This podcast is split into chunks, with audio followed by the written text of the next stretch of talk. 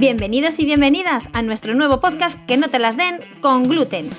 Una nueva y divertida forma de aprender cuestiones interesantes sobre la enfermedad celíaca y la dieta sin gluten y resolver de forma rápida tus dudas con los mejores expertos. En nuestro podcast de hoy, Noel y César hablarán con don Juan Carlos Villalón Blanco, jefe de Servicio de Seguridad Alimentaria de la Dirección General de Salud Pública de la Junta de Castilla y León, sobre la importancia de identificar correctamente los alimentos seguros para las personas celíacas, ya que muchas veces hacer la compra sin gluten se convierte en todo un reto. Símbolos, leyendas, ingredientes desconocidos nos generan muchas dudas sobre la seguridad del alimento, por lo que una buena información es fundamental. No te lo pierdas.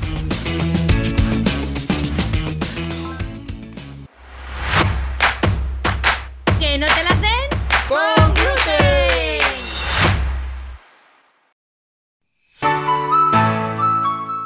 Buenas tardes, César. Hola Noelia, buenas tardes. Hoy en nuestro podcast vamos a hablar sobre el etiquetado de los productos sin gluten y la seguridad alimentaria, dos temas que debemos tener muy presentes si queremos hacer nuestra dieta sin gluten de forma correcta. Eso es Noelia. A la hora de hacer la compra hay que tener en cuenta el tipo de producto que se va a comprar, así como el etiquetado de los mismos.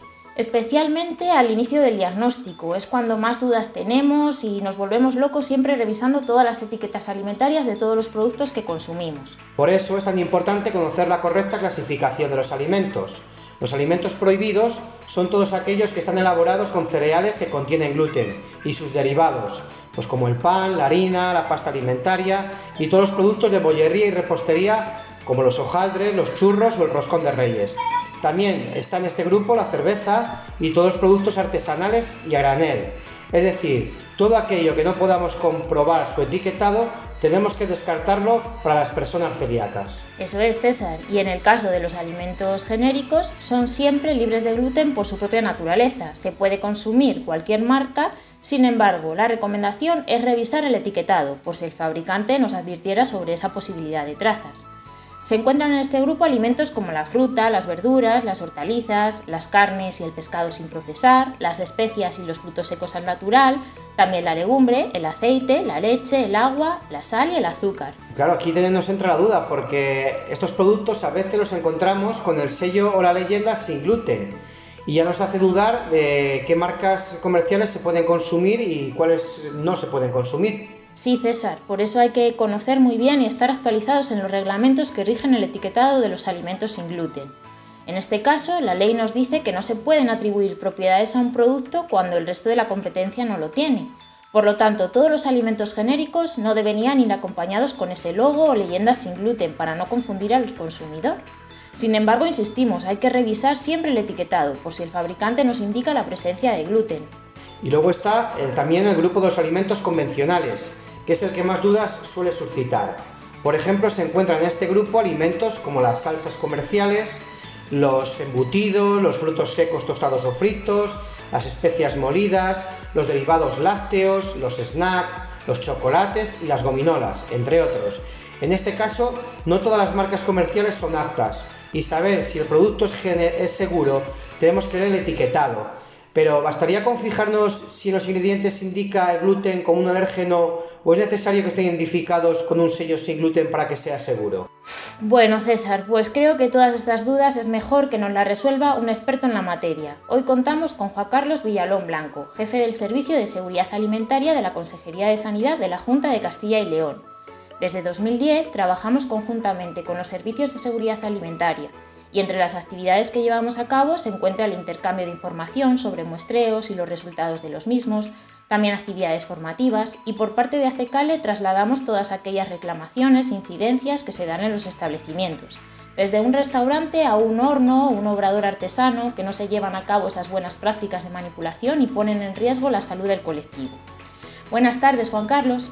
Buenas tardes. ¿Qué tal? Bueno, pues cuéntanos, ¿cuántos profesionales formáis parte de este servicio y qué acciones lleváis a cabo? Bueno, en, el servicio somos eh, seis técnicos, tres administrativos y yo, pero en realidad formamos parte de una estructura mucho más amplia, pues en línea con lo que es Castilla y León, que, prácticamente, que prácticamente ocupa el 20% de la superficie de, de eh, de España, pero por otro lado además tiene una estructura productiva muy potente en industria alimentaria. Tenemos casi 46.000 establecimientos, de los cuales 9.000 son establecimientos inscritos en el registro eh, nacional.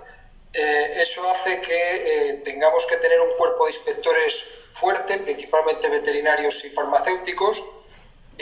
por encima de 500 inspectores son los que realizan los controles en estos establecimientos, los que inspeccionan cómo, cómo funcionan, los que auditan sus sistemas de autocontrol y los que toman muestras para verificar que se está cumpliendo con la legislación y el consumidor está seguro de los productos que adquiere. Muy bien, Juan Carlos. Eh, ¿Cuáles son en la actualidad los reglamentos más importantes sobre el control de gluten en los alimentos, eh, tanto envasados como, como en restauración? Bueno, pues los, reglamentos más importantes, por un lado está el reglamento 828 del 2014 sobre ausencia y presencia reducida de gluten en alimentos, que nos marca la concentración máxima de gluten que puede tener un alimento etiquetado como sin gluten, que como sabéis es 20 miligramos por kilogramo. Y por otro lado, mm, hay que resaltar el, el reglamento 1169 de 2011 sobre información alimentaria facilitada al consumidor y el Real Decreto 126-2015, que es una norma nacional que desarrolla eh, este otro reglamento y que informa eh, eh, y, que, y que establece qué obligaciones tiene el operador para informar al consumidor en relación con los alérgenos y presencia de gluten. Estos reglamentos y este Real Decreto es muy importante porque supuso un punto de inflexión respecto a lo que había antes. Antes los productos sin envasar o envasados en el punto de venta no había obligación de informar sobre la presencia de alérgenos. Y a partir de este reglamento se obliga a informar al consumidor siempre sobre la posible presencia de alérgenos entre sus ingredientes. Muy bien, Juan Carlos. Y un tema muy controvertido, como bien has dicho, son las denominadas trazas. En la actualidad eh, no son de, de, declaración obligatoria y la contaminación cruzada no se, no se contempla ni en restauración ni en los productos envasados venta al público. En este sentido, ¿cómo se controla a las industrias o a los establecimientos en materia de alérgenos? ¿Se realizan controles periódicos? Sí, en, todos los establecimientos realizamos controles periódicos en base al riesgo. En relación con lo que indicas de la contaminación cruzada y de la, de la advertencia y del el etiquetado precautorio, hay que decir que eh, eh, nosotros cuando hacemos controles lo que, lo que verificamos es que los industriales realizan unas buenas prácticas higiénicas y unas buenas prácticas de fabricación, de tal manera que los productos que forman parte de, cada una de las, referencias son realmente los que están indicando en el etiquetado y que en la medida de lo posible no hay contaminaciones cruzadas. Eh, eh, en todo caso, somos conscientes de que hay limitaciones dependiendo de la industria y aun aplicando todas las medidas preventivas por parte de los industriales, hay veces que es imposible eh, garantizar que no haya una contaminación cruzada. Así, por ejemplo, hay establecimientos que tienen una sola línea para elaborar, por ejemplo, un chocolate con frutos secos y, la misma línea para elaborar ese chocolate sin frutos secos, con lo cual la posibilidad de contaminación cruzada eh, está ahí. O hay restaurantes que solo tienen una freidora o solo tienen un horno, con lo cual eh, van a estar utilizando el mismo equipo para eh, procesar alimentos en los cuales hay algún ingrediente con gluten y procesar alimentos que no tienen gluten. De tal manera que es imposible eh, que garanticen con esas eh, eh, condiciones la, falta de gluten. Y en ese caso es preferible que informen al consumidor de ese riesgo. Sí, sí, ha quedado claro. y bien, y en el caso... sí, sí. Y entonces, eh, ¿qué sucede si os encontráis con un producto que supone un riesgo para el consumidor por la presencia de gluten o cualquier otro alérgeno y requiere una retirada rápida del mercado? ¿cómo se activa? ¿Qué, es lo que se hace para, informar?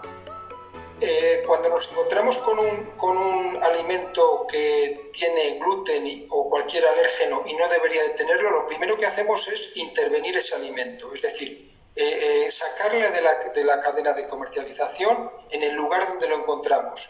Pero aparte de eso, lo que hacemos es estudiar la trazabilidad para ver en qué otros puntos de la cadena alimentaria puede estar distribuido.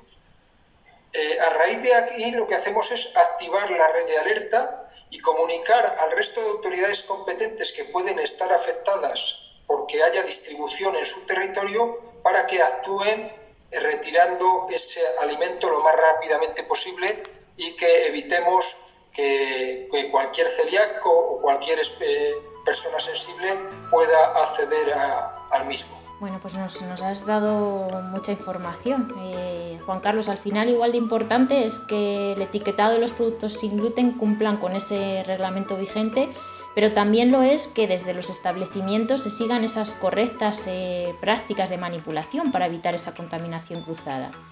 En dos pinceladas, ¿qué requisitos debería de tener un establecimiento que, por ejemplo, en este caso ofrece elaboraciones mixtas con y sin gluten para que realmente fuera seguro? Pues lo básico siempre es formación. Formación de todas y cada una de las personas que eh, participan en el procesado de ese alimento y en el servicio de ese alimento. Es decir, en, el control desde la adquisición de la materia prima hasta la puesta en manos del consumidor de ese alimento. Esa formación no quiere decir que sea eh, eh, muy extensa, sino que esto tiene que funcionar como un engranaje y cada uno de los engranajes, cada uno de los trabajadores tiene que conocer perfectamente lo que tiene que hacer para evitar poner en riesgo al consumidor. Después de, formación, lo siguiente que hay que tener en cuenta es que hay que disponer de, de medios adecuados. Eh, si yo no tengo, tengo unas limitaciones en cuanto a instalaciones o en cuanto a equipos que no me permiten hacer una adecuada segregación, yo no me puedo plantear el poner eh, en el mercado productos diciendo que están libres de gluten o libres de determinados alérgenos. Y luego, por último, yo creo que algo muy importante es rutina y disciplina. No se puede improvisar. esto tiene que ser como un reloj suizo funcionar de forma previsible y eh, conseguir que, que, cada uno haga su labor, entonces no improvisar. Muy bien, Juan Carlos. Yo creo que, nos has facilitado mucha información, nos has eh, refrescado la actual normativa del etiquetado que debemos seguir para elegir esos productos seguros para el colectivo celíaco. Además, eh, nos has dado las claves para saber qué medidas tienen que tener eh, cuando las personas celíacas, por ejemplo, pues acuden a un restaurante o a comprar una tarta a un obrador que le han dicho que elaboran productos sin gluten porque hacen limpieza una vez a la semana. Ante todo, como bien has dicho, hay que buscar esa seguridad y acudir a establecimientos que, estén, que tengan esa buena formación en materia de alérgenos y que conozcan sobre todo que la enfermedad celíaca no es un capricho y que pequeñas trazas pueden resultar muy peligrosas. Muchas gracias, eh, Juan Carlos, por compartir este ratito con nosotros. Pues muchas gracias a vosotros. Hasta la vista. ¿Te ha gustado nuestro programa de hoy? Pues no te pierdas el 18 de mayo nuestro próximo podcast sobre restauración, en el que junto a nuestra compañera Noelia os contaré cómo funciona nuestro proyecto de restauración sin gluten. Además, estará con nosotras Jesús Sanabria, un gran cocinero que desde hace más de 20 años trabaja por acercar la gastronomía a las personas con intolerancias y alergias alimentarias y es ya todo un referente en el sector. ¿Quieres que hablemos sobre algún otro tema que te interesa?